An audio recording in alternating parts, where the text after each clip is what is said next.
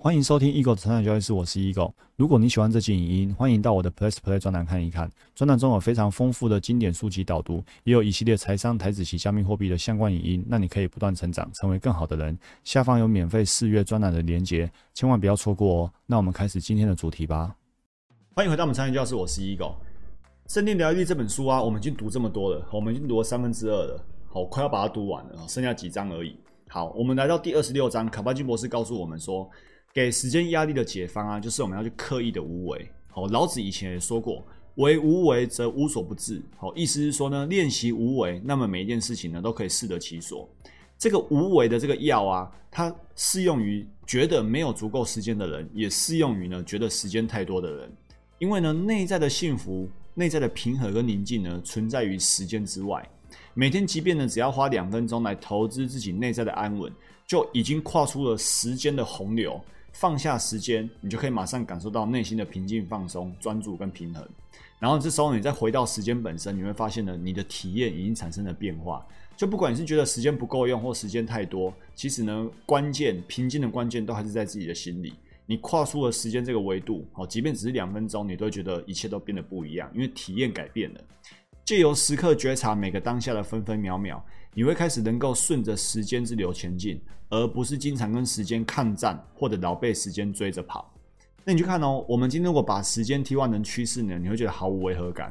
我们借由时刻觉察每个当下的趋势，你会开始顺着趋势走，而不是常常跟时间对抗。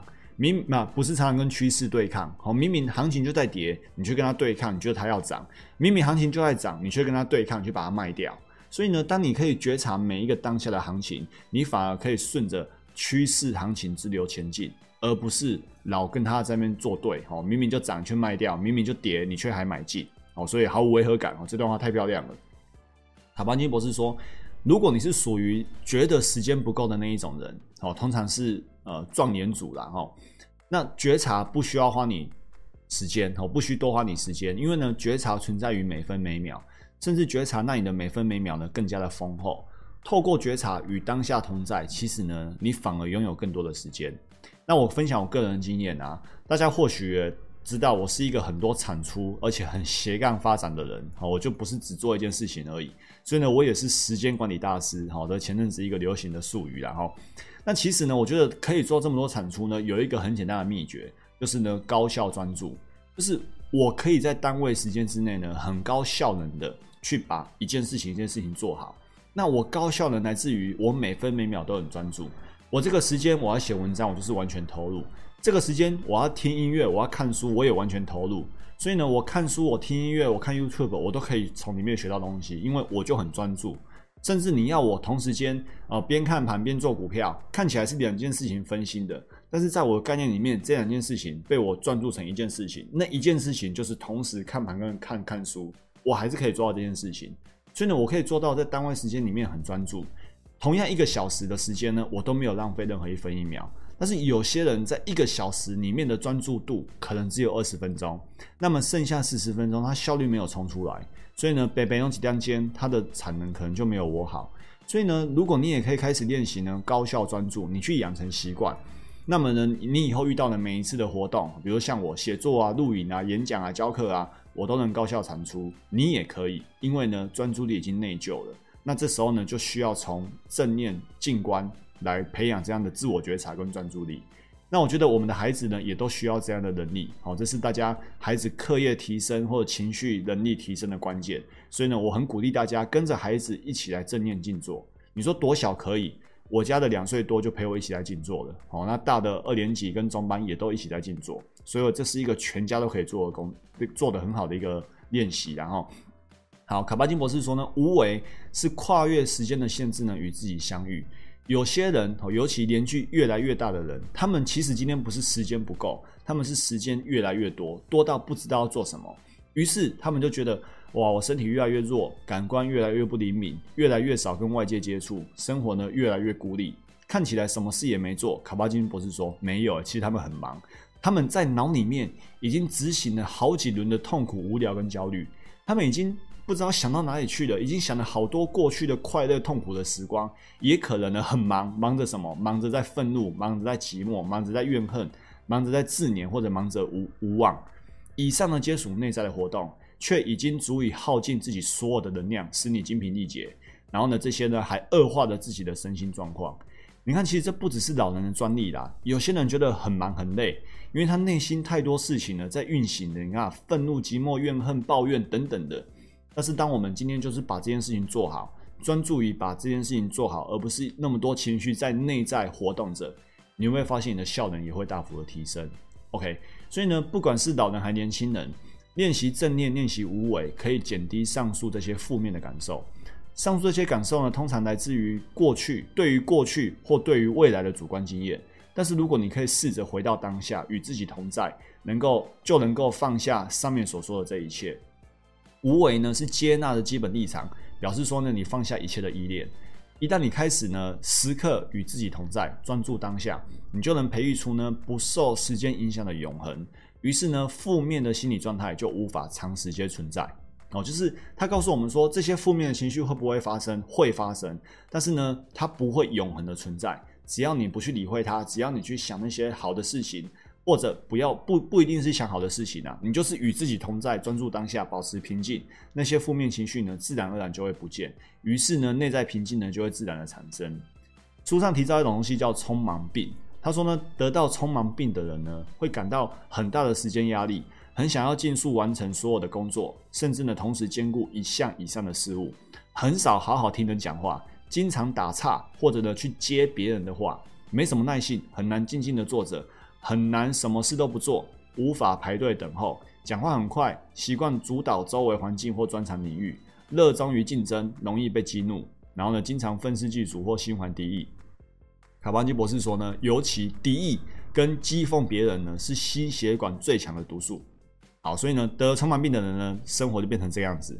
那下一个问题就是说，这样拼命值得吗？哦，这是一本书的书名。那卡巴金博士也告诉我们，这样做根本就不值得。那讲到这句话呢，看到看到这本书名呢，我也想到最近呢，我的母亲跟我分享了她一个好朋友的近期的事件。这个好朋友呢，辛苦了一辈子，哦，在家里自己开一个小小的一个事业，然后就不说事业细节了。然后呢，确实赚了不少钱，然后在在宜兰也也买了一两间房子，然后终于要退休了，把自己的事业呢交办给孩子了。人生呢忙到这个程度之后呢，突然发现离癌了，然后呢，现在就开始终于要退休了，却开始要跟癌症来来来去来去搏斗。所以呢，你说这样拼命值得吗？哈，都没有照顾到自己，然后呢，事业做得很好，然后小朋友呢，这时候呢，却也要去。也没办法跟父母好好的去享受这个这这段时间的生活，所以呢，我只是想表达说，这样拼命值得吗？你是不是要对自己更好一些？那对自己更好的关键呢，不是赚更多的钱去出国旅游，那些或许会很快乐，但是呢，真正真正的平静幸福感呢，是来自于心里面。所以其实每个人即刻就都可以开始拥有平静跟幸福感，因为呢，那是来自于内在的。那至于你说，哎，去去哪里玩啊，或者退休啊，那些也都很快乐。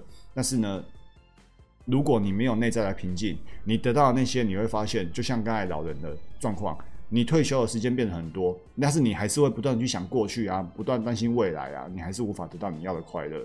所以呢，我们要去改变自己呢，对于时间跟压力的关系，甚至不要把这样的急迫传达给小朋友。常常我们都跟小朋友说：“快一点，没时间了。”那这传递出了一个讯息，叫做时间永远不够用。那如果这个小孩呢，从小就已经感受到被催促的压力，早早就被父母送上了输送带，那这对他们成长也是有毒素的哦。现代忧郁的倾向呢，年纪越来越低了哦，就跟父母有很大的关系。好，书上呢提到说，不让时间胁迫你有四种方法。第一种方法是提醒自己啊，时间是思维的产物，就是说今天时间到底够用不够用，其实是自己思想决定的。你如果坐在热炉上，一分钟就很像一个小时；如果你今天是做好玩的事情，一小时像一分钟。你环游世界，出国了玩一个月，回来之后你发现，哎，怎么不是昨天才出国嘛？怎么玩完了？对不对？所以时间够用不够用呢？其实还是思想决定的，够不够是自己决定的。所以呢，拼命值不值得也是自己决定的。所以如果你想清楚、算明白，你就会知道，你其实需要有更多的时间呢与自己同在。所以呢，你看，我就说我家不摆电脑。如果你是学员，你看到看到我，我几乎没有在晚上回来，或者是去回复专栏的留言，因为我家不摆电脑。为什么？因为我不想这样拼命。我想要更多的时间与自己同在，与我家人同在。哦，我们该工作的时候好好工作，该与自己同在，好好与自己同在，该陪家人就好好与家人同在。哦，这个是当你把它想清楚、算明白之后呢，你的时间不会不够用，因为时间够不够用是自己决定的。OK，再就尽可能活在当下。卡邦金博士说呢，我们有很惊人的浪费时间的能力，我们会不断的来回担忧过去跟未来，这些时刻呢，常常令人是不悦的，好不开心的，只会导致呢焦虑跟急迫。对于未来，你会觉得哇没有时间了；对于过去，你会想说啊，如果我以前怎么怎么怎么，那就好了。好，开始反复的懊悔。那其实呢，我们可以离开这样的自动导航模式，转而开始去觉察跟接纳。好，这让我想到一个和尚师徒的故事。好，这个故事就是也是正念的文章里面读到的。他说呢，有一天呢，一个徒弟呢在问那个得道的大师，就问他说呢，师傅啊。你得到前得到后有什么差别？师傅就说呢，得到之前我就是挑水砍柴，他得到后呢，得到后还是挑水砍柴。他说那到底有什么差别？他说差别很大。以前挑水的时候想着砍柴，砍柴的时候想着挑水，但是得到之后呢，挑水的时候就是挑水，砍柴的时候呢就是砍柴，对不对？这就是与自己同在，专注于当下。好，第三个呢，刻意播出自己时间，好，刻意播出时间与自己同在，去练习静观。就是我们一定要刻意的维护静观练习，就是静坐、专注呼吸。你一定要愿意每天或者每个礼拜安排一些时间出来去做这件事情哦，刻意的去维护静观练习。我们一直说过，不是正念没用，是你没用正念。你平常就要去修炼正念，你才可以在关键时刻，你需要情绪风控能力的时候，你做得到情绪风控。那你可以去练习呢，单纯的练习无为、放下跟非评价。当你去练习之后，你会发现啊，你的生活平常有多么的充满评价。我为什么特别嗨在这一段是用绿色的？太多人生活上呢习惯于去评价一件事情，于是，在交易他也很习惯去评价，很喜欢聊股票，很喜欢聊股股票过去怎样，未来怎样，怎么看就是没有专注在当下，这是现代人的通病。所以，为什么正念交易变得很重要？你去练习自我觉察，你去练习放下，去练习无为，你才会发现到说，以前的我们啊，多么爱去评价任何一件事情。看到了 A 就开始评价，然后看到什么就一大堆评价。但是很多评价呢，都是在浪费时间。那些评价没有，其实也很好，因为呢，你接着要学习让生活简化，你要有意识的放下一些事情。你看的报纸开始针对一大堆社论，然后政治去评论评价。看了杂志又评价一些股票，看了电视报道，然后又开始评价哦，影星的也好，那个艺人、影艺的也好，然后呢，电影的也好，然后政治的也好，运动的也好，一大堆评价，那你就没有时间与自己同在了啦。所以你要排出重要的优先顺序，甚至你要可以去对孩子、对你的孙子说不，你要把时间留给自己。很多人呢非常不善于说不。但是呢，如果你领会领悟到拒绝是简化的开始，你就可以得到更多的内在和平。所以呢，私底下讲，我也是都去拒绝我的家人。比如说呢，我的家人呢，我的我的长辈哈，我我岳父母他们喜欢看电视，然后呢看到一些股票的分析哦，一些财经台，他们就想要跟我开始聊，那就进入到他们惯性模式，就是看电视，然后呢占据自己的生活生命时间，然后开始去评价，那我就会拒绝他们。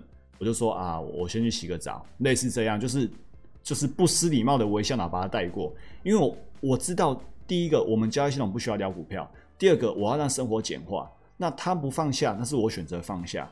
这时候我要很很有勇气的去拒绝。所以呢，阿德恩那本书才会写说被讨厌的勇气。你去拒绝别人，你有可能会被讨厌，但是你要有勇气被讨厌，因为呢，你必须有意识的去放下。这个放下不只是事跟物，你还要放下一些人。甚至你要对你的亲人都要可以去说不，于是呢，把时间留给自己。我只是不跟他讨论这个股票，我只是不在那个时间点把时间留给他。但是呢，其他时间呢，我该做什么事情，我都还是做。该聊天的，该分享心情的，都还是有。就只是在那个环节没有哦，这并不失彼此的情谊。但是呢，你却可以呢，得到很多与自己同在的时间哦。所以你要懂得去说不哦，即便是亲人，你都要有那个勇气哦，被讨厌的勇气。好。那这里是我为你补充的哈，卡班尼博士说又要无为，但是呢，我们又说要很积极，你会觉得很冲突。那到底是什么都不要做，还是呢要很积极什么都做？其实两个不冲突。无为呢是一种心态上的，积极呢是一种行动上的。就是呢你在行动上呢，你很积极的去做每件事情。但是你却很可以在积极做很多事情的过程呢，时刻的与自己同在，时刻专注每个当下，在心态上呢是无为的，就是都愿意接受、允许、接纳，所以呢，你却很可以回到当下，每个很积极的过程，每个都专注在当下。那所以你可以做到不用力追求，但是很积极执行。你积极在做，但是你做的过程呢，你愿意接受可控和不可控。你不强求做了之后主管一定要喜欢，你不强求买了之后股票一定要涨哦。你可以不用力追求你的交易绩效，但是你却可以很积极执行你的交易系统哦，这是不冲突的。你可以呢把可控做到最好，并且呢愿意臣服一切的不可控或者不完全可控。但是很多人刚好相反，他就是呢很用力追求，连那些不可控的事物呢都想做到最好，于是呢很积极的、很用力的去做。那股票就不是你决定的啊，对不对？主管喜不喜欢这份简报也不是你决定的啊。然后你却用力追求，然后追求不到呢，才又来开始沮丧难过哦。那这样就就不对了。那交易面呢？我们的积极就是呢，积极的建立正期望值的交易系统，好，包括能够赚多赔少的策略，严谨的自风工计划，还有呢，优异的心理素质跟交易观念。那在心态面呢？我们的无为是什么？就是呢，允许接纳哦，就是所谓的臣服，就是即便上述的可控你都做到最好，但是你心里明白，这一笔交易、下一笔交易还是下下一笔交易，你都还是可能赔钱，或者你做了很好的积极的规划哦，你这一季都还无法获利，你可不可以允许接纳？还是你很用力追求哦？那这心态上不一样，你的交易绩效就完全不一样，因为有些事情是你再怎么用力呢都无法改变的。甚至呢，你会因为自己的用力，很想要赢，很想要赢，所以呢，越贪越平，于是呢，越赔越多，因为你太用力了。所以这时候呢，去允许接纳，去臣服亏损的发生。当你允许接纳了，你才可以真正认赔，你可以确实出场，那这才是对你的交易呢是最好的一个选择。这就今天所有内容，祝福大家不断成长，成为更好的人。我们下一集见，拜拜。如果你喜欢这期影音，欢迎订阅与分享我的 Podcast。那我们不断成长，成为更好的人。我们下一集见，拜拜。